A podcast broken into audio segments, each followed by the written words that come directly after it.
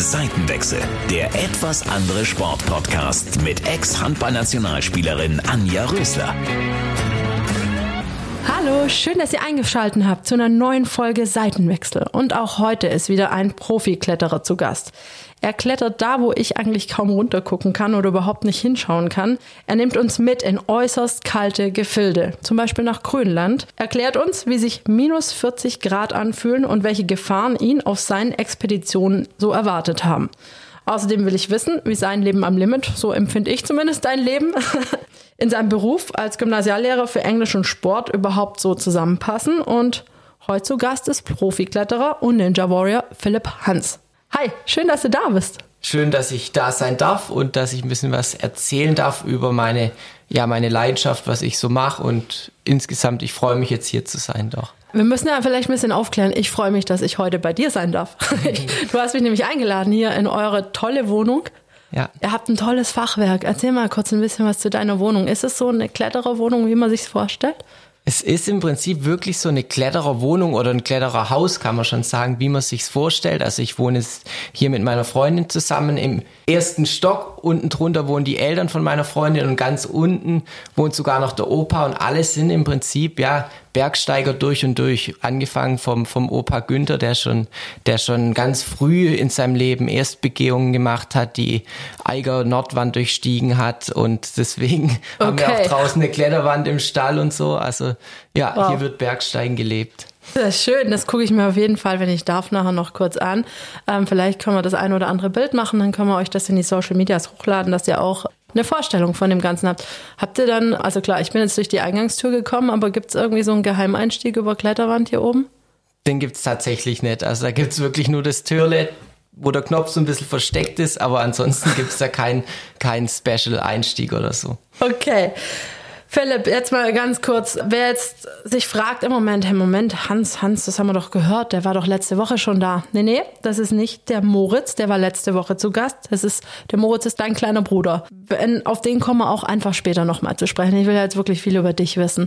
Magst du dich vielleicht einfach ganz kurz vorstellen? Sehr gern, genau. Also ich bin der Philipp Hans, bin mittlerweile 27 Jahre alt, habe Lehramt studiert, werde es jetzt aber gerade nicht aktiv verfolgen, weil mich eben, ich darf mich mittlerweile oder kann mich vielleicht sogar als ja Abenteurer oder Extremsportler bezeichnen, weil das einfach meine absolute größte Leidenschaft ist und das ist so, was ich, was ich im Prinzip mache, was ich verfolge und wofür ich brenne. Erzähl mal, wie kamst du zum Klettern? Zum Klettern kam ich, also mein Bruder und ich, wir waren schon immer beide sehr, sehr sportlich, haben wirklich auch alle Sportarten gemacht, wo ich auch dankbar dafür bin, dass wir Handball gespielt haben, Fußball, wir waren im Schwimmen und trotzdem hat uns dann der Papa mal mit, ich war sechs oder sieben, mit zum Klettern mitgenommen. Und wir haben beide schnell gemerkt, dass das wirklich so das Ding ist, was wir einfach richtig gern machen. Also wir hatten nie Höhenangst oder so. Das, das war dann direkt ähm, draußen auf der Waldau, steht so ein Betonklotz und das war dann wirklich das, was wir einfach machen wollten. Und deswegen wurde das immer intensiver und das waren so, ja, so der Start mit sechs, sieben und dann ging das relativ schnell auch auf ein Leistungsniveau hoch. Genau, ihr habt ja auch an internationalen Wettkämpfen teilgenommen, im, im Bouldern vorwiegend. Ähm, wie kam es dann, dass du dann zum, wie nennt man es, Seilklettern oder wie, wie nennt man das, was du jetzt eigentlich machst? Genau, also das, was ich jetzt mache, ist im Prinzip ja Extrembergsteigen, Klettern, Abenteuer, Dasein. Ähm, kam ich im Prinzip dadurch, dass für mich schon immer irgendwie so ein Wunsch da war, mal auf Expedition, mal auf Abenteuer gehen zu wollen. Also das war immer mein oberster Traum. Ich habe Wettkämpfe total gern gemacht, aber trotzdem hatte ich den Wunsch, irgendwie mal noch raus von dem Ganzen zu kommen. Und durch den Stefan Klowatsch, der mittlerweile mein, mein großes, mein großer Mentor ist, bin ich dann eben ähm, dazu gekommen, ja. Genau. Lass uns doch mal über deinen Mentor sprechen. Was macht ihn für dich so besonders? Der Stefan ist für mich ganz besonders also er ist einfach in dem Sinn ein großes Vorbild schon immer gewesen, weil er für mich das verkörpert hat. Also dieses Losziehen. Er war überall auf der Welt und hat dort sein Hobby, sein Ding gemacht, große, große Wände erst bestiegen. Und das macht ihn für mich eigentlich besonders und vor allem, dass er mich jetzt halt im Prinzip gefragt hat, Mensch, Philipp, willst nicht mitkommen, mal mit auf Expedition und mir dann eben jetzt das Ganze zeigt, dass er mich da so einführt in dieses ja, Expeditionsdasein. Auf die Expedition, auf die er dich mitgenommen hat, da will ich gleich zu sprechen kommen. Aber was würdest du sagen, waren so die verrücktesten Orte, an denen du je geklettert bist? Die verrücktesten Orte, ich glaube, die nimmt man dann gar nicht so verrückt wahr, weil man sich vielleicht, also ich war natürlich schon irgendwie überall in Europa mal zum, zum, zum Sportklettern, aber das ist dann wirklich für uns eher, eher Urlaub. Also das ist Klettern ist unsere Urlaubsbeschäftigung. Also da entspannen wir dann auch, sei es jetzt in Griechenland, in Spanien, Frankreich. Die verrücktesten Orte, wo ich sagen würde, ist zum Beispiel die Verdun-Schlucht in, in Frankreich. Das ist eine Schlucht, die ist 300 äh, Meter tief und grundsätzlich als Kletterer klettert man ja hoch auf den Berg und muss dann gucken, wie man wieder runterkommt.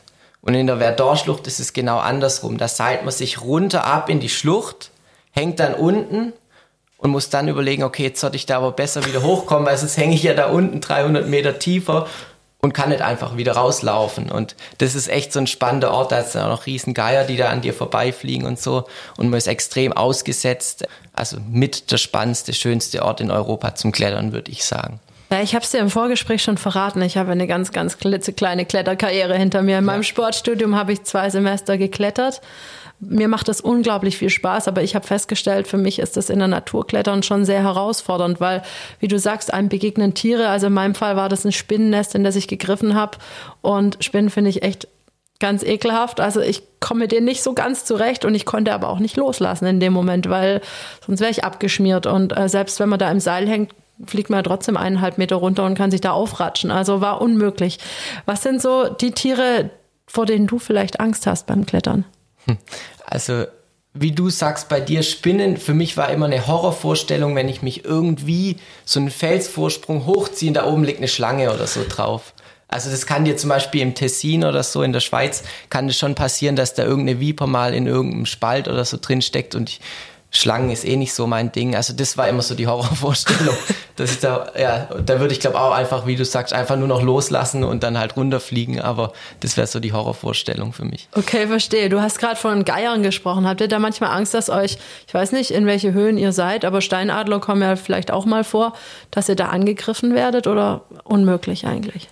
Eigentlich unmöglich, da angegriffen zu werden. Es ist dann vielleicht eher so eine Gefahr, eine indirekte Gefahr, die zum Beispiel von vielleicht einem, einem Geier, einem Adler oder eher auch Gämsen oder so ausgehen könnte, dass die einfach Steine lostreten und die dann auf dich runterfliegen.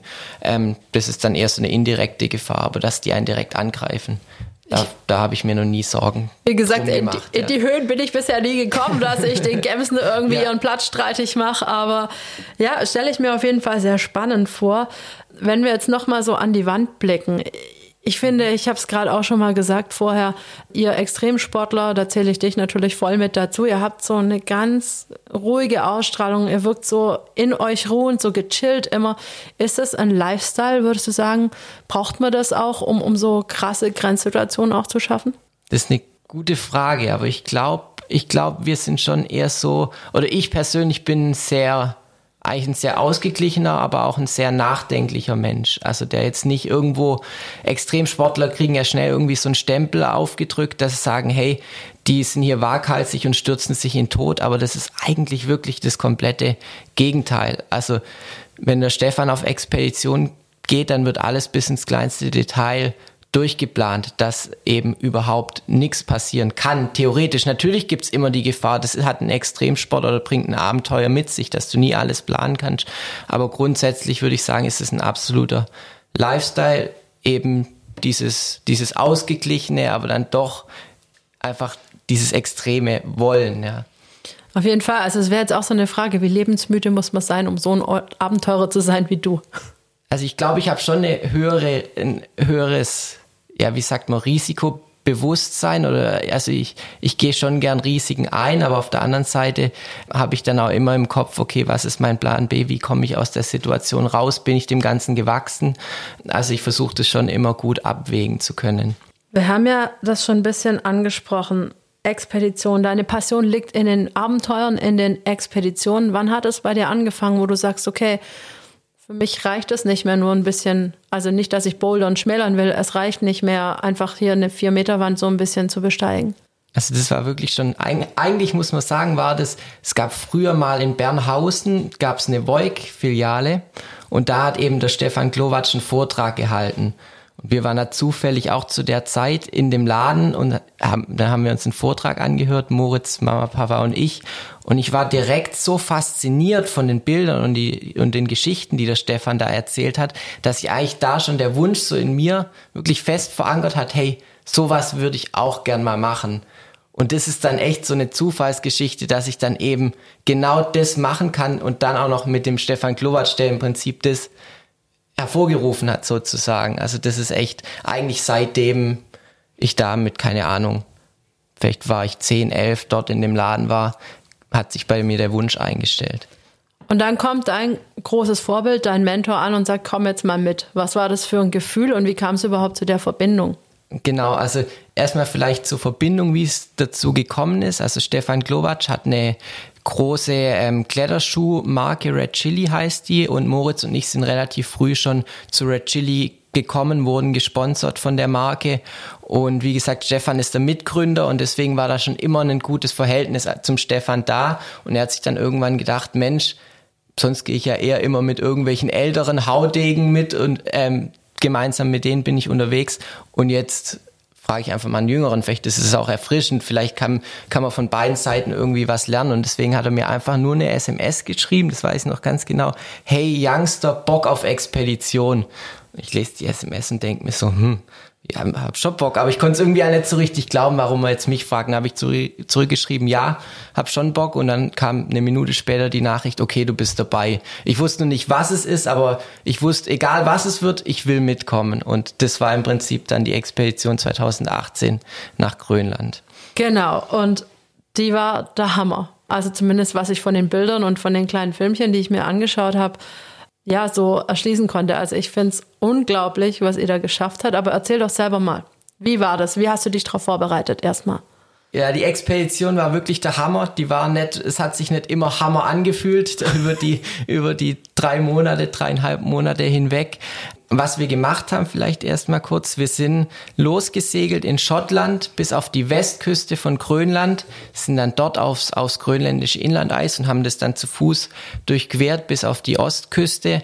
Und auf der Ostküste wollten wir eigentlich noch eine große, ja, Erstbesteigung machen von dem Berg und dann wieder zurücksegeln. Also das war so dieser Rahmen, in dem wir uns bewegt haben.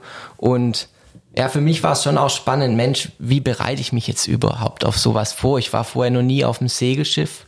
Wie bereitet man sich auf Segeln vor? Ich habe mich gar nicht vorbereitet, also wüsste ich jetzt auch nicht wie. Dann war klar, okay, wir haben sogenannte ähm, Snowkites mit dabei oben auf dem, auf dem Eis, dass wenn Wind ist, wir uns von denen ziehen können, damit wir einfach schneller Strecke machen. Musste ich auch lernen, also mir erstmal dieses Kiten beibringen. Das war so ein Ding, wo ich relativ viel drauf hin trainiert habe. Und dann aber schon auch einfach diese Kletterkomponente. Also klar, ich bin stark im Klettern, aber das ist dann nochmal so ein, was ganz anderes. Also da war in der Wand vor dir noch, noch nie jemand und das ist dann auch, wie gehe ich an das Ganze ran? Ich habe keine Haken, die mir sagen, okay, da muss ich jetzt hin und dann hänge ich da wieder meine nächste Expressschlinge ein, damit ich wieder gesichert bin. Also da ist man komplett auf sich selber gestellt und diese ganze Technik auch, gerade diese Technikkomponente, ähm, da musste ich sehr, sehr viel lernen.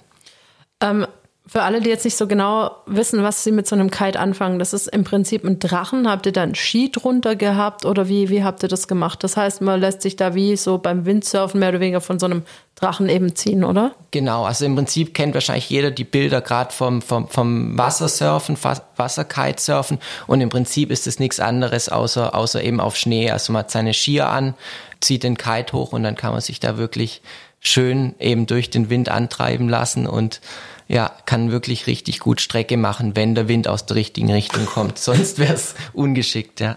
Das heißt, ihr habt also, Ski sind ja auch nicht so ganz leicht. Ihr habt, wenn ich es richtig recherchiert habe, 35 Kilo so jeder auf dem Rücken gehabt? Wir hatten es sogar, also wir hatten nichts auf dem Rücken, sondern wir hatten zwei Schlitten hinten dran, die wir dann gezogen haben mit so, einem, mit so einer Art Geschirr. Und es waren sogar um die 130, 140 Kilo, die wir da pro Mann hinterher gezogen haben. Okay, wow. Das ist heftig. Wie, weiß nicht, es ist ja fürchterlich kalt. Minus 40 Grad, stimmt das? Richtig, also wir hatten Temperaturen bis zu minus 40 Grad, ja. Okay, beschreibe uns mal, wie kalt sind minus 40 Grad? Ja, Wirklich. Ich konnte es mir, ich mir auch überhaupt nicht vorstellen und ich wusste auch wirklich im, im Vor, Voraus dann nicht, Mensch, warum machst du das überhaupt durch? Ich hatte echt Sorge, weil ich grundsätzlich immer kalte Finger habe und das schon beim ganz normalen Skifahren. Wie halte ich das überhaupt aus? Und minus 40 Grad fühlt sich kalt an, aber so kalt, dass du wirklich aufpassen musst, dass du dir keine Erfrierungen holst. Also du merkst es in Sekundenschnelle, kannst du zuschauen, wie deine Fingerkuppen zum Beispiel weiß werden oder die Nasenspitze oder so. Und das ist dann wirklich extrem einfach zu sehen, weil wenn du hier mal bei minus fünf, minus 10 Grad vielleicht auch draußen bist, dann ist dir kalt, dann tun dir auch die Fingerspitzen weh, aber du weißt, eigentlich kann ich mir nichts abfrieren. Und dort ist das halt das krasse Gegenteil. Also sobald irgendwas kalt ist, muss gucken, dass das schnell wieder warm wird, weil sonst ist es vielleicht nicht mehr da. Ja. Oha. Also ich kann es so ganz leicht nachempfinden. Wir hatten Champions League, warum auch immer, wurden wir im Januar oftmals nach Russland ausgelost. Und dann waren wir, haben wir uns den Kreml mal angeschaut, ich glaube bei minus 28 Grad und das war fürchterlich kalt und das tut weh auf der Haut, finde ich. Also wir hatten alles an. Also ich hatte wirklich mein Warmlaufzeug, quasi Jogginganzug. Ich glaube, ich hatte drei Jogginganzüge übereinander an, so gefühlt. Und es war trotzdem kalt. Und was hattest du denn bei diesen minus 40 Grad an? Weil du musst ja auch irgendwie beweglich bleiben und kannst nicht wie so ein Michelin-Männchen da äh, rumlaufen. Ja. ja wie du sagst, du hast gerade erwähnt, ja, Schichten. Schichten sind wirklich das Wichtigste, weil du musst immer abwägen, wenn du dann eben auf dem Eis dann den ganzen Tag läufst, dann wird es schon warm durch die Bewegung, aber du solltest auch nicht ins Schwitzen kommen, weil sonst, wenn du dann stehen bleibst, um Pause zu machen, dann kühlst du aus und das ist das Schlimmste, was dir passieren kann. Und deswegen wirklich, also als erste Schicht immer irgendwie so Funktionsunterwäsche, ganz wichtig, Wolle, also so Merino, Merino-Wolle direkt auf der Haut, dann eine zweite Schicht, vielleicht auch noch Wolle und dann aber irgendwie, ja, so, es nennt sich irgendwie Hardshell, also was, was gegen Wind, Wind stoppt und so und dann aber ganz oben drüber auf jeden Fall die fetteste Downjacke, die es überhaupt gibt, ja, und im Gesicht natürlich komplett vermummt, sodass du dann teilweise, hatten wir so eine Neoprenmaske auf, wenn es richtig kalt war, wo dann gar nichts mehr rausschaut, also da hast du dann nur noch einen Schlitz für Nase und Mund ist unangenehm, weil es friert dann auch vorne alles zu durch die Flüssigkeit vom Atmen. Aber ja, anders geht's nicht. Okay, jetzt stelle ich mir vor, ihr habt da wahrscheinlich gecampt in Zelten so zwischendurch. Duschen oder waschen bei minus 40 Grad ist wahrscheinlich auch extrem uncool. Das ist extrem uncool. Also wir haben uns das am Anfang dann so vorgestellt, Mensch, ja, wir können uns ja abends mal kurz irgendwie mit Schnee abreiben oder mal kurz bis auf die Unterhose ausziehen, einmal durch den Schnee wälzen und dann, dann passt es schon. Aber du hast da einfach keine Lust und auch keine Kraft dazu, weil du musst dann, wenn du anhältst mit Laufen, gucken, dass du dann schnell dein Camp aufbaust, ähm, dass du dann auch reinkommst, weil es wird dann minütlich kälter, wenn, wenn, wenn dann die Sonne weg ist. Und deswegen haben wir uns im Endeffekt 50 Tage nicht, nicht gewaschen, nicht geduscht. Ja. Oha, den Puma-Käfig will ich mir gar nicht vorstellen. nee, nee, nee. Also wo ich nach Hause gekommen bin, um meine Sachen dann zu Hause immer aufzuhängen, auszulüften. Also der Moritz hat gemeint, da konntest du auf fünf Meter konntest du, konntest du nicht mehr an die Sachen ran. Also das merkst du dann auch erst, wenn du das zu Hause auspackst, dass ja, das, das da schon ich. nicht so gut gerochen hat. das verstehe ich und ich mag es mir wirklich nicht vorstellen, aber ich kann es sehr gut nachvollziehen, muss ich ehrlich sagen.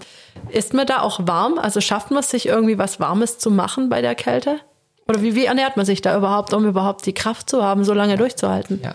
Ja, das ist wirklich eine, eine, eine gute oder ja, das ist ein ganz wichtiger Punkt, weil du musst halt im Prinzip alles, was du in deinem Schlitten hast, musst du ja auch mittragen und deswegen musst du halt genau berechnen, Mensch, wie viel brauche ich? Und da war eben der Thomas Ulrich mit dabei, der ein ganz, ganz erfahrener Abenteurer ist. Gerade bei so Eisgeschichten hat er schon sehr, sehr viel gemacht.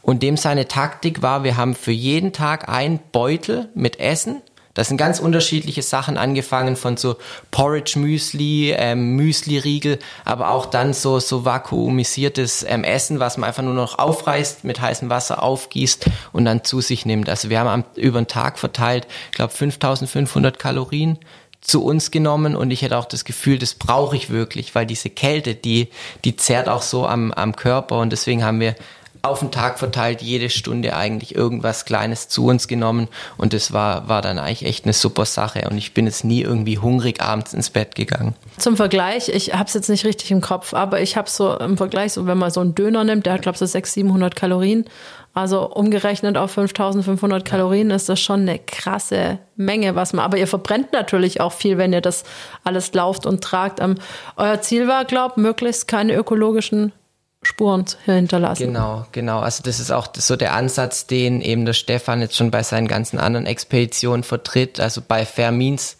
wie du sagst, einen möglichst geringen ökologischen Fußabdruck zu hinterlassen, wenn man schon die Chance hat, so coole Sachen machen zu dürfen wie wir jetzt. Also wir hätten auch sagen können, hey, wir fliegen uns an Ausgangspunkt von dieser Eisdurchquerung, machen das dann und lassen uns dann wieder ausfliegen. Aber irgendwie war dann halt schon die Geschichte, Mensch, wie können wir da hinkommen mit einem möglichst geringen ökologischen Fußabdruck halt spannend. Und ohne das Segeln wäre die ganze Geschichte dann nicht so cool gewesen.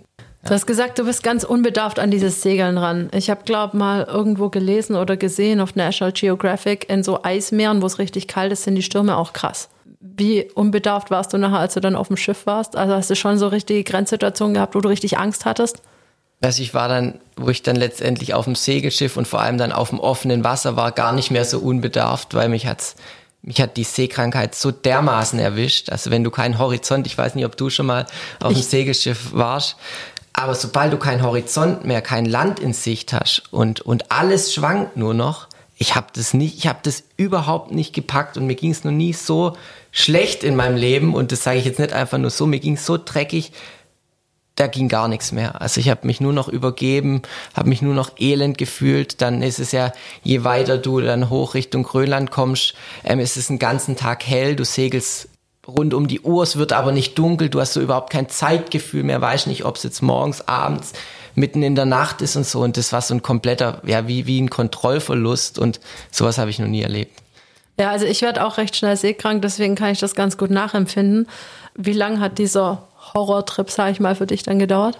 Mm, es waren so die ersten vier, fünf Tage auf offener See und dann gewöhnt sich so langsam der Körper dran. Dann hatten wir auch so Pflaster, die man in das Ohr kleben kann und du fühlst dich dann nie so richtig super, aber man fängt dann schon auch an, das so ein bisschen zu genießen zu können. Also wenn du dann mal ruhige See hast und dann hinten am, am, am Steuer stehst, also wir mussten auch, also ich war jetzt ja kein Profi, aber wir mussten wirklich dann selber halt auch steuern, wenn du dann hinten am Steuer stehst und so. Und dann tauchen Delfine und Wale neben dir auf und siehst irgendwie einen schönen Sonnenuntergang und so. Das ist dann schon so Momente, das ist schon Wahnsinn, ja. Das glaube ich auf jeden Fall. Dann geht deine erste Expedition mit diesem Schiffstrip los oder dem mhm. Segeltörn. Denkt man da so, shit, was habe ich mir jetzt hier gerade eingebrockt? Und es ging noch gar nicht mal richtig los. Ja, genau das habe ich mir gedacht. Dachte ich so, oh je, wo habe ich hier unterschrieben, so ungefähr. Also kannst dich nicht wegwünschen, auf dem Schiff bist du gefangen und hast keine Chance da irgendwie. Also da da ging mir schon viele Gedanken durch den Kopf und ich habe auch grundsätzlich bin ich eher ein Typ, der relativ schnell Heimweh bekommt und wenn du dann da auf diesem Schiff da hockst und so, dann hat sich da schon so ein bisschen die Gedankenspirale einfach gedreht, was ich hier mache. Wie hast du dich rausgezogen? Ich glaube, für mich war wichtig und das habe ich durchgezogen, Tag ein, Tag aus. Ich habe jeden Tag ähm, ein Stück in mein Tagebuch einfach geschrieben, was mir so im Kopf rumgegeistert ist und das hat mir, glaube gut getan. Aber einfach das dann nochmal durchzulesen, die alten Beiträge, die ich schon verfasst habe und so. Und das war, glaube für mich irgendwie so wie so eine, ja, dadurch bin ich, glaube auch einfach ruhig geworden. Ich habe von dir Blogbeiträge gelesen auf eurer Homepage unter hansbrüder.com oder .de, weiß ich jetzt gerade nicht. Genau, ja. Ähm, kann man von dir relativ viel lesen. Ich bin hängen geblieben. Also ich habe tatsächlich bis gestern Abend um halb eins nachts deine Blogbeiträge gelesen, weil ich spannend fand ja. einfach. Und den Einblick, den du auch gewährst, diese Offenheit und Du sagst es gerade, dich hat es so ein bisschen zurückgeholt in, ins Sein und, und würde ich jetzt mal so übersetzen und dich ja runtergeholt einfach und beruhigt. Wie wichtig ist für dich dieses Schreiben? Also mir war es, erstmal freut es mich mega, dass du sagst, du hast dir die so gern durchgelesen. Das bedeutet mir wirklich viel. Und ich glaube, ich bin grundsätzlich nicht so ganz gut mit Worten, also mit Sprechen, auch über meine Gefühle zu sprechen, aber irgendwie, wenn ich es dann auf Papier bringe, dann kommt es irgendwie raus. Und ich habe schon immer gern geschrieben, keine Ahnung von mir, so ein kleiner Kindheitstraum war, irgendwann schreibe ich mal ein Buch so ungefähr, keine Ahnung was für ein Buch, ob das jetzt ein Krimi wird oder was weiß ich, aber irgendwie hat mir das Schreiben schon immer, schon immer richtig Spaß gemacht. Und ich habe auch gemerkt, hey, das kann ich ganz gut so mit Worten umgehen und so weiter.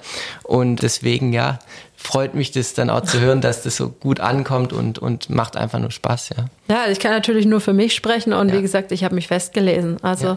irgendwann hat mein Mann gesagt, du jetzt ist mal gut, weil ähm, wir haben einen Sohn, der bei uns in der Mitte okay, schläft ja. und er so, jetzt braucht er ja noch eine Schlafmaske mit dem Licht. Ich saß halt mit meinem MacBook da auf dem Bett und so, wie man es halt so macht. Ne? Aber ich hatte mich so festgelesen und ich bin mir sicher, wenn ich ihm mal so einen Blogbeitrag zeige, dann liest er sich den nächsten Abend fest. Also ich bin fest, fest davon überzeugt. Genau, so viel zu meinem äh, Exkurs ins äh, heimische Bett. genau. Jetzt muss ich gerade wieder den Faden aufnehmen. Und zwar war es dann so, dass ihr aufgrund der Witterung dann abbrechen musstet. Richtig. Wie schwierig ist es, so eine Entscheidung zu treffen? Also ich kann es mir vorstellen, man hat einen bestimmten Plan im Kopf, man will da bestimmte Sachen erreichen und dann muss man sich selber eingestehen, okay, man kann das nicht so durchziehen. Ich denke, das ist ein schwieriger Prozess. Wie habt ihr das entschieden und wie konntet ihr trotzdem erhobenen Hauptes, sage ich mal, da rausgehen und sagen, da, da stehen wir jetzt dahinter, hinter der Entscheidung. Ja, ja, ja. Für mich selber war es eigentlich, ich muss, ich muss ganz ehrlich sagen, für mich war es sogar eigentlich eine Erleichterung, dass wir dann gesagt haben, hey, das, das machen wir nicht mehr. Also dass es eben die Bedingungen auch nicht mehr zugelassen haben. Das war dann wie so ein Eingeständnis, weil man muss ganz ehrlich sagen, wir waren durch diese Durchquerung schon körperlich so platt, und wo wir dann gesehen haben, Mensch, in der Wand, es ist einfach schon Ende September, es liegt überall schon Schnee und für diese riesen Felswand, da jetzt noch einzusteigen, selbst wenn wir die Zeit gehabt hätten, ähm, wir hätten das nicht mehr geschafft. Also das, da waren wir einfach, einfach viel zu platt und trotzdem, und das ist dann auch, glaube ich, ein bisschen das professionelle ähm, Expeditionsbergsteigen, es hängen Sponsoren dran, die wollten, dass wir klettern. Also das war einfach Teil von der Expedition, da irgendwie noch ein Klettern mit reinzubekommen. Dann gerade von Stefan Klovac, der der Kopf von dem Ganzen war, zu sagen, hey, das ist jetzt vorbei, das machen wir nicht mehr. Das war schon ein Prozess, der ihn auch viel Kraft und Überwindung gekostet hat, zu sagen, hey, das, das mache ich nicht mehr. Ähm, aber irgendwie war für uns beide auch klar, die Wand sieht so cool aus. Wir müssen, wir müssen da wieder zurückkommen, weil das, das wollen wir einfach, das machen wir auch. Und deswegen war es nicht stimmen. Wir haben dann praktisch der Wand Tschüss für 2018 gesagt und in meinem Kopf war einfach, ah ja, dann kommen wir ein Jahr später, kommen wir wieder und dann, dann machen wir das. Und von daher war es nur so ein vorübergehender Abschied. Okay, wenn wir jetzt, du sagst, ihr seid dann in September reingekommen, hätte das was gebracht, einfach zu sagen, okay, wir starten jetzt nicht im Juni, sondern vielleicht im April oder ich weiß es nicht, dass man das hätte anders legen können. Wäre wär das ein Ding gewesen oder habt ihr das vorher überhaupt nicht auf dem Schirm gehabt?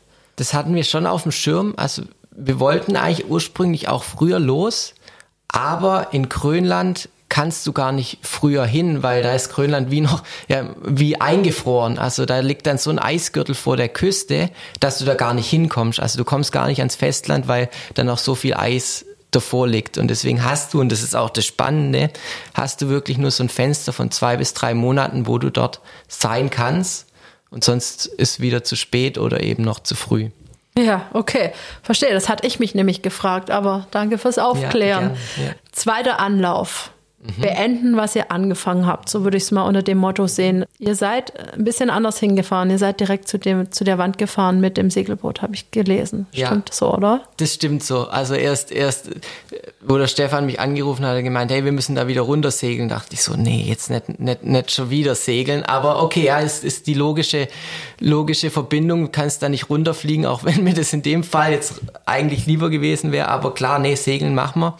Und dann sind wir da aber auf direktem Weg an die Ostküste hingesegelt, um dann eben das zu beenden, was wir angefangen haben, um die Erstbegehung zu machen. Genau, ihr, ihr wart dann die Ersten, die dort an der Wand waren. Richtig. Was war denn ja. das so für ein Gefühl? Also das ist natürlich, du weißt, du stehst, du stehst da jetzt vor der Wand, wo zwar schon Leute oben auf dem Berg waren, aber die Wand, die du jetzt beklettern willst, da war vor dir noch nie ein Mensch und das hat natürlich einen ganz besonderen Reiz. Ich glaube, das ist auch der Reiz, der jeden Abenteurer eigentlich dazu bewegt, aufzubrechen. Also das ist so dieses Grund, dieses Grundding, das jeden von uns antreibt und deswegen war das schon ein sehr, sehr spannendes Gefühl. Dann habt ihr das beklettert und da hattet ihr die 35 Kilo Rucksäcke, oder? Da hatten wir dann richtig, also um das dann da alles hochzuarbeiten, Biwak einzurichten, ähm, genau, das waren die 35 Kilo Rucksäcke. Ah, ich wusste, irgendwo kommen ja, die nochmal, ja, die tauchen nee, nochmal auf. Ja, ja, ja. okay, also erstmal das eigene Körpergewicht Gewicht, äh, da hochzuziehen. Dann hat man noch 35 Kilo Gepäck auf dem Rücken. Und ihr seid in einem Rutsch durchgeklettert. Richtig. Mehr oder weniger. Ja, ja, ja. Wie kräfteraubend war das? Das war schon heftig, weil wir waren im Prinzip 24 Stunden nonstop am Klettern, wieder dann vom Gipfel wieder runter abseilen und so. Und das ist vor allem auch eine, eine mentale Geschichte. Also, dass du da die ganze Zeit musst du konzentriert bleiben, weil grundsätzlich ist ja Klettern nicht direkt gefährlich. Aber in dem Moment, wo du einen Fehler machst, wird es sehr schnell sehr gefährlich. Also wenn du irgendwie nur dich nicht richtig einhängst, dann liegst du unten und dann kannst du auch schnell tot sein. Und das ist einfach Fakt. Und deswegen diese mentale Geschichte, die war, die war brutal anstrengend.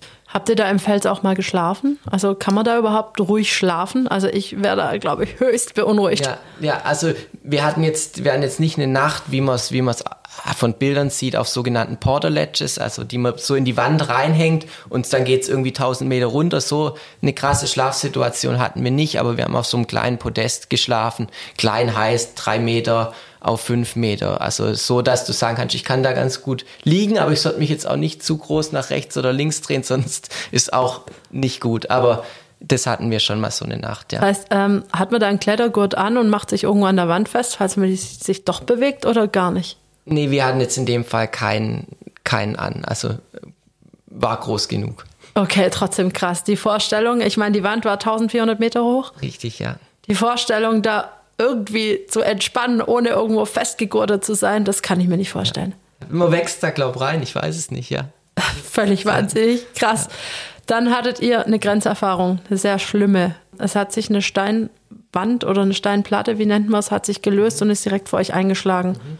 Was ist dir da durch den Kopf gegangen? Hast du es überhaupt so wahrgenommen? In dem Moment ist mir eigentlich gar nicht groß was durch den Kopf gegangen, weil da auch gar kein Platz oder gar keine Zeit dafür war. Also es war im Prinzip unser erster Versuch. Wir haben ja dann ein bisschen noch einen Plan B gehabt am Ende und sind über eine andere Route hoch, wie wir eigentlich wollten. Aber diese erste Variante, wo wir hoch wollten, Stefan steigt vor, bohrt, also bohrt zu Haken, damit er da so einen Stand, so einen genannten Standplatz hat. Ähm, und ich war gerade am Hinterhersteigen und plötzlich knackt es zwei, dreimal richtig laut. Wir dachten, es kommt vom vom Gletscher irgendwie so Setzungsgeräusche. Ähm, dann war das aber direkt über uns und dann hat sich lautlos dann plötzlich so eine Riesen, also so wie ja so Tischplatten große Steinschuppe gelöst und ich habe es erst gar nicht realisiert, dachte so, oh, da fliegt was runter und dann im zweiten Moment, scheiße, das kommt direkt auf uns zu wirklich im direkten Flug. Ich habe die dann so lang wie möglich beobachtet und dann macht's zack, fliegt wirklich, trifft kurz vorm Stefan auf. Ich höre Stefan nur noch schreien. Da habe ich mich an die Wand hingeduckt und dann kommt wie so ein Steinhagel. Also dann pfeifen so kleinere Steine an dir vorbei und das war eigentlich das Schlimmste, weil du hast irgendwie dann nur noch drauf gewartet, dass dich jetzt auch einer gleich trifft. Und plötzlich war es ruhig. Ich habe vom Stefan nichts mehr gehört. Ich habe nach ihm geschrien. Beim ersten Mal war er nicht ansprechbar und dann beim zweiten Mal hat er dann zum Glück gesagt, ja, alles, alles gut, aber schnell hier abseilen. Haben uns schnell runter abgeseilt und das ging dann alles so schnell, dass ich eigentlich, wie gesagt, gar keine Zeit zum Nachdenken hatte. Aber wo wir dann unten wieder im Sicheren gesessen sind und ich habe Stefan gesehen, leichenblass, und so ein erfahrener Abenteurer sitzt da unten und sagt, ich dachte, wir sind hier. Also ich dachte, wir sind jetzt einfach tot dann wurde mir das Ganze erstmal so wirklich real, was eigentlich gerade passiert ist, dass wir jetzt in der Situation auch einfach hätten sterben können. Und das hat mich dann schon getroffen und das hat dann auch eine Zeit lang gebraucht, das zu verarbeiten und für den Stefan noch viel, viel länger. Weil ich glaube, der hat in dem Moment wirklich dem Tod in die Augen geschaut, der war auch ein Rest von der Expedition. Nicht mehr der, der er sonst ist. Also, das war schon heftig. Das heißt, wie schafft man es dann trotzdem, sich zu motivieren und zu sagen, hey, wir steigen das Ding aber hoch, komme was wolle? Also ich glaube, dass da ist wirklich ganz wichtig, dass man viel redet, auch viel redet in seinem Team. Wir hatten ja, wir waren ja vier, wir waren fünf, fünf Leute, alles, alles irgendwie gute, gute Freunde, gute Bekannte, absolute Profis und da einfach drüber reden. So Mensch, was machen wir? Das ist jetzt total blöd, was passiert ist, aber was können wir machen? Wir wollten alle dort irgendwie hoch und haben uns dann halt für eine andere Variante entschieden. Ähm, und konnten auch die Gefahren für uns ganz gut ausgrenzen und deswegen, deswegen haben wir es dann auch gemacht, ja. So, im Nachhinein, wann hast du das verarbeitet? Während dem Hochklettern noch oder erst viel später, als du zu Hause warst? Hm, es kam dann immer mal wieder so Schübe, wo ich mir gedacht habe, Mensch, das war jetzt schon heftig. Aber grundsätzlich habe ich es eigentlich relativ schnell dann abgehakt. Also ich hatte dann schon auch Situationen in der Wand, wo ich dann selber vorsteigen musste, wo ich im Prinzip der war, der ins Unbekannte vorsteigt und die anderen nachholt und so. Aber da kam dann keine Szene von dem Steinschlag oder so mehr. Also ich habe das, glaube ganz gut dann auch abhaken können, aber es gab dann trotzdem so Schübe, wenn du abends irgendwie die Augen zumachst und so, dass du immer wieder diese Steinschuppe siehst. Okay, krass. Äh, wie groß war die denn, wenn man so mm, zwei Meter auf zwei Meter oder wie groß ist so das? was, also so wirklich eine richtig massive Krass. Tischplatte, ja. Krass. Und trotzdem kann man noch unbedarft in die Wand gehen wieder. Ja, ja, komisch, aber theoretisch könnte man auch irgendwie sich morgens ins Auto setzen und gegen die Leitplanke fahren oder liegt irgendwas, ein Stein auf der Straße oder irgendwas kann immer passieren und deswegen, ich glaube, ganz sicher ist man nie und deswegen, ja, passt es, passt es schon, ja. Also, das ist richtig. Ja. ähm, Ihr habt dann, ich habe die Bilder gesehen, ich glaube, eine Drohne hattet ihr wahrscheinlich dabei, um diese Bilder zu schießen, wie ihr da alle in diese Kamera winkt ja. und man hat euch förmlich angesehen, wie erleichtert, wie, ja. wie cool und wie lange seid ihr da oben dann gesessen auf dem Gipfel? Also wie lange genießt man diesen Moment? Ja, also ich, wir saßen gar nicht, äh, oder vielleicht fangen wir, der, der Gipfel an sich dort oben, das ist so genial, weil du stehst da oben und es ist wirklich nur so drei auf drei Meter und dann stehen wir fünf da oben und überall geht es irgendwie tausend Meter in die Tiefe und da oben zu stehen und dann auch die Eisberge und so zu, zu sehen, das ist wirklich ein mega Gefühl. Aber wir waren gar nicht so lange dort oben. Ich wäre gern länger oben geblieben, aber es wurde dann auch kalt. Du musst an Abstieg denken und so. War vielleicht eine knappe, eine knappe Stunde oben und dann sind wir auch wieder runter. Ja. Das ist schon krass, wenn man überlegt, was für Strapazen ihr auf ja. euch genommen habt für eine Stunde Glück. Ja, ja, richtig. Also, aber ja, in dem Moment, das war auch schon bei der ersten Expedition, du hast diesen Augenblick und denkst, irgendwie musst du den jetzt festhalten, aber der ist noch gar nicht so richtig greifbar und du verarbeitest es dann erst Monate, vielleicht auch Jahre oder so später. Also das sind immer wieder so Augenblicke, an die ich auch jetzt noch zurückdenke. Wenn du da jetzt dran zurückdenkst, was sind das so für Sachen, die dir da durch den Kopf spuken? Ich glaube, das sind vor allem die, die Erfahrungen, Momente, aber auch das Gelernte, was ich, was ich aus den Expeditionen für mich rausgezogen habe, was ich, was ich vor allem mitnehme. Ja. Was ist das? Ich glaube, wo ich am meisten für mein Leben mitnehmen konnte, ist wirklich zu sagen, hey, ich weiß, dass ich mental stark bin und dass ich ein gutes Durchhaltevermögen habe, weil gerade vor der ersten Expedition, da gab es echt Momente, wo ich gesagt habe, scheiße, ich schmeiß das Ganze hin, weil ich habe da, ich, ich weiß nicht, ob ich das kann, ob ich dazu in der Lage bin, warum hat der Stefan überhaupt mich gefragt und so.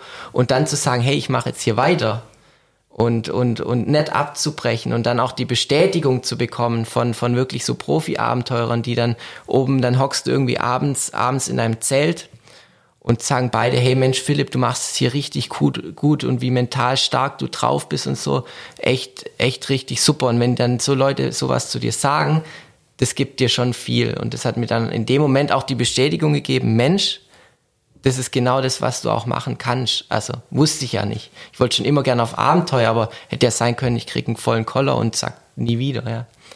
Das stimmt. Ähm, bist du eher, also das, was du beschreibst, würde ich so sagen, ähm, nicht ganz so selbstbewusst, was dieses Thema angeht, weil es unbekannt ist oder weil du generell eher so ein Typ bist, der erstmal anfängt zu zweifeln?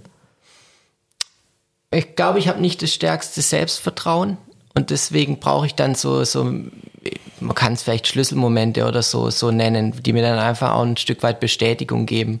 Ähm, deswegen, also es ist nicht wie bei, bei, bei meinem Bruder, der dann direkt sagt, hey, hallo, hier bin ich, zack, jetzt leg mal los, sondern ich bin eher immer der so ein bisschen erstmal schaut, beobachtet, das war schon als kleines Kind so, Moritz geht zack rein in die Eisdiele und kommt mit, mit einem mit mega einer Kugel Eis. Eis, mega Eis und ich stehe nur draußen und gucke ihn an und denke, wie hat er das jetzt wieder gemacht? Und dann hat er mich an der Hand genommen und ist mit mir nochmal in die Eisdiele und dann bin ich auch mit dem Eis rausgekommen. Okay. Aber so ist so sind die Unterschiede auch ein Stück weit zwischen uns zwei. Das ist spannend, weil ihr seid, glaube ich, zweieinhalb Jahre auseinander und ich glaube, du, also ja, ich du bin bist eigentlich der, der Ältere. Genau. Also grundsätzlich, ja, ja, ja, so sind die Rollen so ein bisschen verteilt bei uns, ja. Ja, aber ist ja, ja. schön, wenn, ja. wenn der Bruder das erkennt und das so mitmacht. Also, ja Beziehungsweise ja, äh, ich finde es immer toll, wenn man sich so ergänzt. Ja, voll. Nee, also deswegen war schon immer das gute Verhältnis zum Moritz da, ja.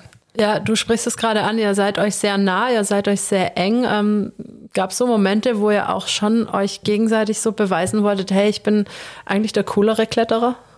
So Momente gab es eigentlich, also dass wir uns das gegenseitig beweisen mussten, das, das noch nie. Ich habe dann schon halt schnell dann irgendwann auch gemerkt, hey, der Moritz wird einfach stärker, da kann ich mich nicht mehr entgegenstellen. Also das, aber es war jetzt nie ein Problem für mich. Also ich war dann eher immer, wenn es mal nicht lief oder so, sauer auf mich, aber habe jetzt nicht das dann, dann auf ihn abgewälzt oder so. Ich überlege gerade so ein bisschen, weil meine Schwester war auch Handballerin, die war mhm, auch sehr gut. Okay. Sie ist Linkshänderin, ich Rechtshänderin und es ist, ja. du hast ja gesagt, du hast Handball gespielt. Ja. Wenn man Linkshänder ist, hat man da schon einen gewissen Vorteil, weil es einfach nicht so viele gibt. Ist man gleich schon mehr gesetzt in dem Kader? Zum, ja. zum, Beispiel. Äh, meine Schwester ist dreieinhalb Jahre mhm. jünger und deswegen ist es, sind wir uns da auch von der Position her nie in die Quere gekommen. Ich bin relativ schnell weggegangen, weil ich erfolgreich sein wollte. Und, und die Millie hat es eigentlich geschafft, immer so ein bisschen in den heimischen Gefilden zu bleiben und da aber auch ihren Weg zu gehen. Mhm. Und war aber auch eine sehr gute Erstligaspielerin. Also muss man auch dazu sagen. Ähm, und, und trotzdem hatte ich manchmal das Gefühl, dass es doch, auch wenn es unbewusst ist, doch manchmal so ein kleiner Konkurrenzkampf ist, um, um, um das, um das, wie soll ich sagen, um das äh, Anerkennen der eigenen Leistung. Ist das bei euch auch manchmal so gewesen? kann, doch, kann schon, kann schon auch wirklich, kann, kann gut sein. Also wenn ich jetzt so drüber nachdenke oder so, vielleicht bin ich auch froh, dass ich sage, hey, ich habe jetzt auch so meine Sparte in diesem Expeditionsbergsteigen gefunden und so. Und da ist der Moritz in Anführungszeichen nicht so gut drin. Er hat eher ein bisschen mehr Höhenangst, traut sich nicht so weit über den Haken rauszuklettern. Und das ist so das Ding, das kann ich wirklich gut und da bin ich besser als er. Ja, das Sehr ist, schön. Dann, das ist schon immer so eine Heraus so, so ein Ding, wo du sagst, auch wo Ninja Warrior das erste Mal 2016 die erste Staffel war, da war das auch so ein Punkt, hey, das machen wir beides zum ersten Mal, wer wird der Bessere sein? Und dann dachte ich, ja, vielleicht bin ich da jetzt besser als mein Bruder, aber er war besser und so. Es ist schon immer so ein bisschen, nicht, dass das uns jetzt entzweien wird, auf gar keinen Fall, aber es ist schon immer so ein, so ein Vergleichen, ja. Also ich muss dazu sagen, meine Schwester und ich sind uns auch sehr nah. Also, ja, genau, also das muss ich ja nicht ausschließen. Dann, genau. Ja. Du hast es gerade schon angesprochen, Ninja Warriors. Das ist ja ein Format, wo sämtliche physikalische Regeln, die man so aus der Schwerkraft kennt, ausgehebelt werden. Also was ihr da macht, ist völlig wahnsinnig. Magst du uns mal kurz erklären, was ist das für ein Format? Also das Format kommt ja ursprünglich, ich glaube ganz ursprünglich, es geht nicht, dass ich was Falsches sage, aus Japan, wurde dann aber richtig groß in Amerika und ja, die, der Sender RTL hat es dann eben nach, nach Deutschland geholt. Gibt es seit 2016 und es ist ein ja extrem anspruchsvoller Hindernisparcours, kann man sagen, wo Hangelelemente, ba Balancierelemente, ähm, wahnsinnig viel Kraft, Ausdauer, Griffkraft, was uns Kletterern zugutekommt, in einem großen Parcours vereint wird und dem muss man sich dann als Athlet stellen. Ich habe es jetzt nicht ganz so intensiv verfolgt, aber wenn ich es richtig im Kopf habe, hat immer irgendein Kletterer gewonnen, also nicht der reine Parcours-Mensch. Ja, richtig. Also das war wirklich so, dass am Ende die Hindernisse so kletterspezifisch werden und der Busch jetzt nur noch irgendwie, das war sein geflügeltes Wort, das er am liebsten benutzt hat, oh, die Griffkraft. Und wir als Kletterer bringen halt die Griffkraft mit und deswegen ist es wirklich so, dass ich auch momentan fest davon überzeugt bin, es hat noch nie jemand gewonnen, aber wenn jemand sich die 300.000 Euro, die es eben für den Sieg gibt, dass das ein Kletterer gewinnen wird. Ihr habt ja da auch, also den Buschmann finde ich ja persönlich brutal cool. Also mhm. ich kenne ihn natürlich nur aus seinen, aus dem Fernsehen. Ähm, wie ist der so als Typ? Also man, man lernt die dann schon ein bisschen, bisschen kennen, das ganze Moderationsteam, weil man dann auch gerade, wenn so eine neue Staffel abgedreht ist, danach auch noch zusammen sitzt und ein Bier trinkt. Und man muss wirklich sagen, weil man ja beim Fernsehen oftmals so ein bisschen skeptisch ist, Mensch, wie sind die denn so hinter der Kulisse? Und die haben da alle drei wirklich richtig Bock drauf. Also das ist so, dass die da voll dahinter stehen, dass die diesen Ninja-Sport richtig, richtig gut finden. Ähm, und, und deswegen leben die das auch ein Stück weit. Ich finde, man hört es auch. Also ja. wie die, also ich glaube, klar, man kann natürlich Schauspieler sein in gewisser Weise, aber ich finde, die Begeisterung, die merkt man bei deren Moderation voll. Ja. Die ist ehrlich, die Begeisterung. Das ist nicht nur vor der Kamera, sondern ja. Sehr authentisch auch ähm, kommt es rüber, finde ich. Ähm, dieses Jahr gibt es ja wahrscheinlich auch wieder Ninja Warrior. Wirst du wieder dabei sein? Dieses Jahr gibt's wieder Ninja Warrior. Es gab jetzt sogar schon letzte Woche, wurde Ninja Warrior All-Stars abgedreht. Das ist ein neues Format, wo im Prinzip die besten Ninja Warrior in Deutschland im 1 zu 1 Vergleich gegeneinander antreten. Also man hat einen identischen Parcours und jetzt kommt es eben darauf an, okay, wer ist der Schnellere von denen? Und wer am Ende halt als erstes auf den Buzzer haut, ist eine Runde weiter. Und das war schon, wird, ich glaube, am 8. Mai ist dort das Finale. Und mal gucken, ob ich bei der regulären Staffel teilnehmen kann, weil es steht schon wieder ein neues Abenteuer, neue Expedition vor der Tür. Und deswegen kann es sein, dass sich das überschneidet. Und ich würde mich immer für eine Expedition entscheiden. Und also wenn es da Überschneidungen gibt, dann Ninja Warrior Nein sagen. Verstehe. Magst du uns schon verraten, was da ansteht? Ich kann grob sagen, ist zum Teil noch geheim, aber ich kann sagen, dass es auch Corona-bedingt ähm, ja so im Alpenraum ablaufen wird, also eher eher auf Europa bezogen und nicht irgendwie wieder Richtung Grönland segeln, also eher lokal und dass da auf jeden Fall auch wieder eine große Kletterkomponente dabei sein wird, dass es wieder relativ lang geht, über einen Zeitraum von zweieinhalb Monaten. Aber was so das genaue Format ist, das bleibt noch eine Weile geheim. Alles klar, dann will ich dir dein Geheimnis nicht klauen und freue mich dann davon zu lesen oder zu erfahren, später dann, wenn es wieder offiziell wird was mich grundsätzlich noch zum Thema Expedition interessiert.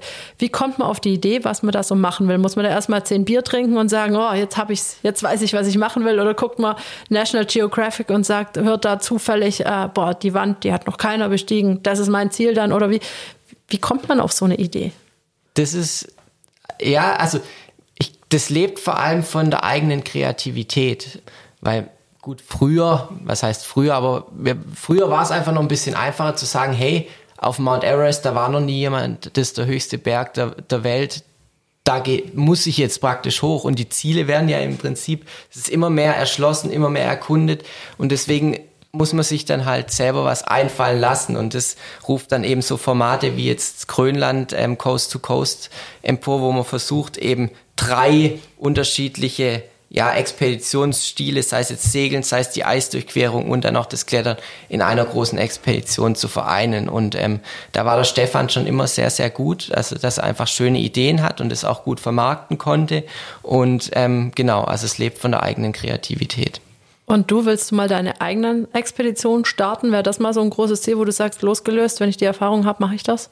Ja, auf jeden Fall. Also das wäre schon auch, das macht total Spaß mit dem Stefan und ich bin auch so glücklich, dass ich da mit ihm losziehen kann, ähm, weil er mir einfach so viel zeigen kann. Ich lerne so viel von ihm. Aber irgendwann zu sagen, hey, jetzt gehe ich allein auf Expedition, suche mir vielleicht meine eigenen Leute und so, ähm, das hat schon auch absolut seinen Reiz und das habe ich auch im Hinterkopf, dass ich das gern mal machen möchte. Dein Bruder hat mir letzte Woche verraten, er will auch ein bisschen mehr in die Natur gehen. Mhm. Wäre das so der Expeditionspartner Nummer eins dann? Das wäre, also mit meinem Bruder auf Expedition gehen, das wäre schon spannend. Also da muss ich, glaube ich, noch so ein bisschen Überzeugungsarbeit leisten. Weil der Moritz eben eher der Boulderer, eher der, der, der ja, in drei Meter Höhe Kletterer ist. Und genau, aber da mal mit ihm loszuziehen, wäre schon super. Wir haben jetzt gar nicht über dein Studium als Gymnasiallehrer gesprochen. Englisch mhm. und Sport. Mhm. Du hast deine Staatsexamen abgeschlossen, hast vorher gesagt, dass du erstmal eine Pause machst, weil du dich aufs Klettern konzentrierst. Ähm, wo ist beim Lehrersein der Nervenkitzel? Also wieso Lehrer? das ist eine gute Frage, weil ich habe mir auch lange überlegt, Mensch, was könnte ein potenzieller Beruf für mich sein? Was möchte ich denn gern machen? Und ich konnte eigentlich schon immer ganz gut mit Kindern. Ähm, mir macht es auch Spaß, vor Leuten zu stehen. Ähm, und, und von daher habe ich mir schnell gedacht, warum nicht ein Lehramt? Habe das einfach mal angefangen mit Studieren und bin dabei geblieben.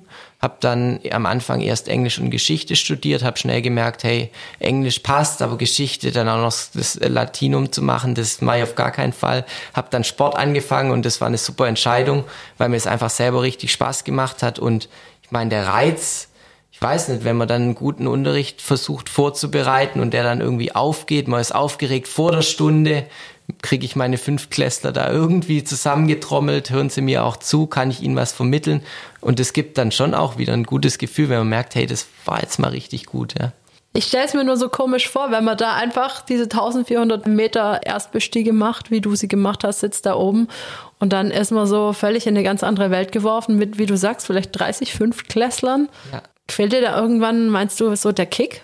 Habe ich mich auch schon oft gefragt oder dass man dann so zurückkommt und denkt so, Mensch, der Alltag, der ist ganz schön banal in irgendeiner Art und Weise. So Momente hatte ich teilweise schon, aber ich glaube, es ist auch, ich habe mich immer sehr, sehr auch wieder auf zu Hause gefreut, dass du dann einfach zurückkommst, auch diese Geborgenheit und das, was dich dann auch wieder so, wie sagt man, grounded oder dich einfach wieder auf den Boden zurückbringt und so. Ich glaube, ich brauche das, aber wenn es dann zu lang geht, dann kommt schon wieder der Reiz, hey, ich muss jetzt, ich muss jetzt losziehen. Also das ist dann schon da. Da ist Lehre sein vielleicht doch nicht so schlecht mit den Ferien. Richtig, Sabbatjahr einlegen und so weiter. Also ich glaube, ich brauche das schon immer wieder, dieses Aufbrechen. Zu lang würde ich es nicht aushalten. Das verstehe ich. Wie sieht denn, du hast vorher gesagt, dein Urlaub hat immer mit Klettern zu tun. Wie sieht für dich der perfekte Urlaub aus und wie, wie reist du dahin?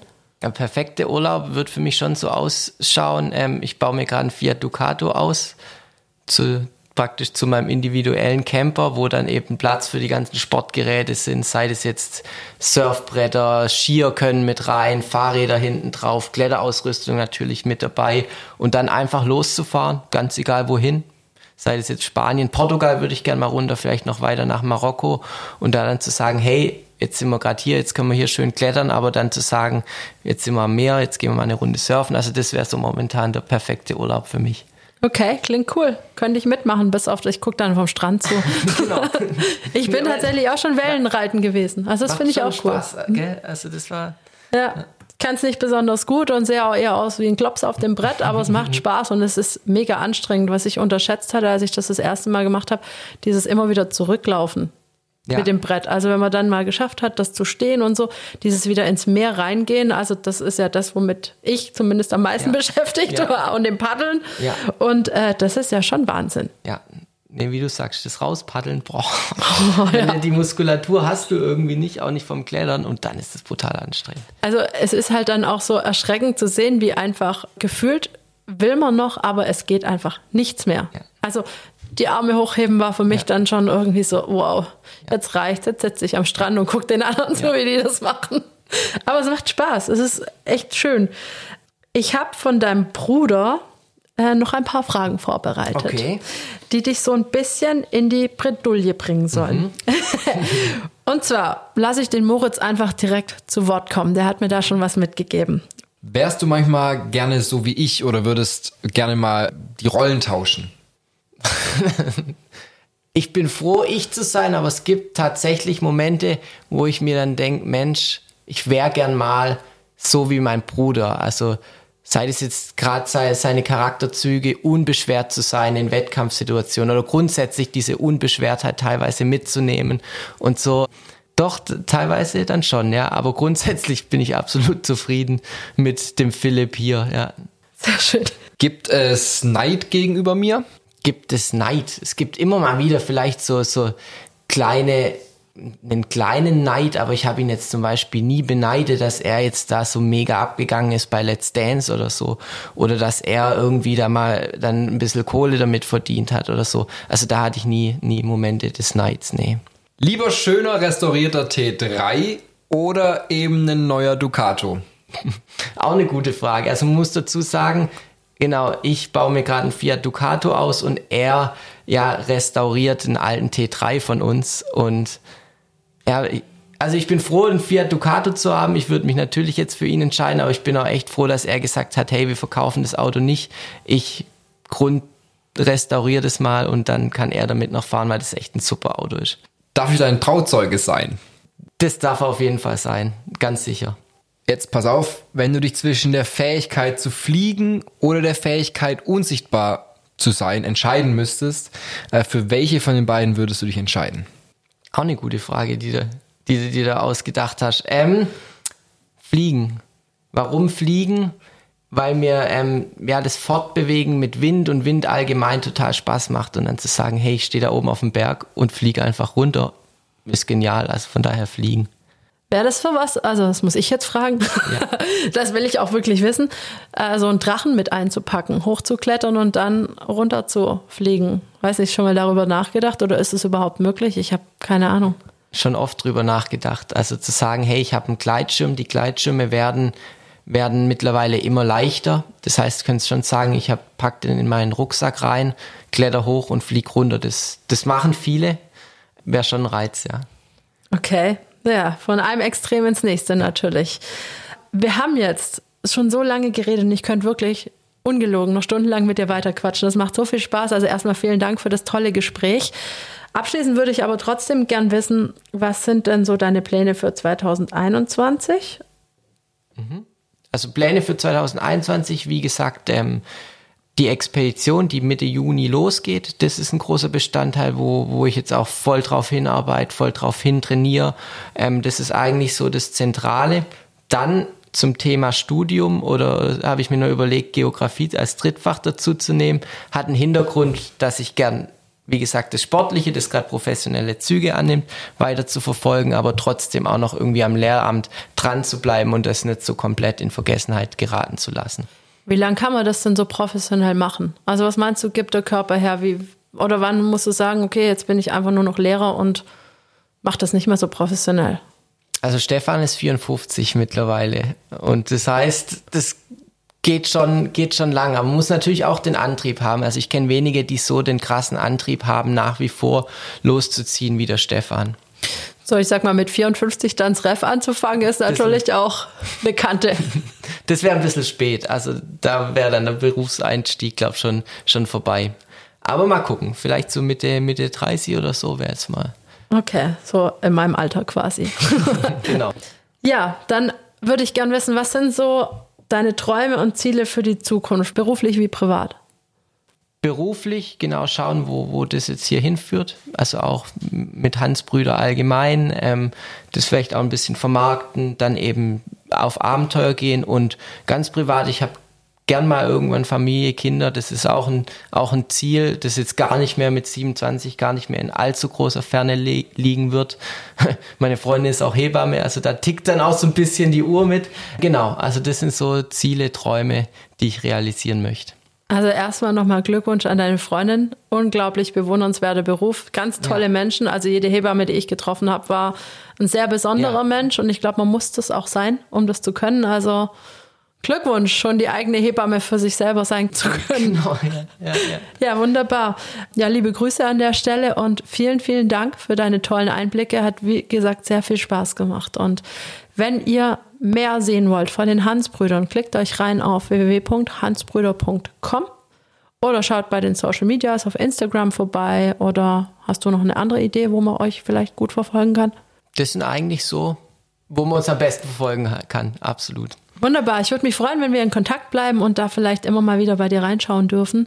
Vielen, vielen Dank. Bleib gesund. Pass auf dich auf ja. und ja, mach's gut. Ja, danke dir. War super. Vielen Dank. Und wir hören uns dann nächste Woche wieder. Bleibt auch ihr gesund. Ciao, ciao. Hitradio Antenne 1. Seitenwechsel. Der etwas andere Sporttalk. Hol ihn dir als Podcast, wann und wo du willst. Alle Folgen, alle Infos, jetzt auf antenne1.de.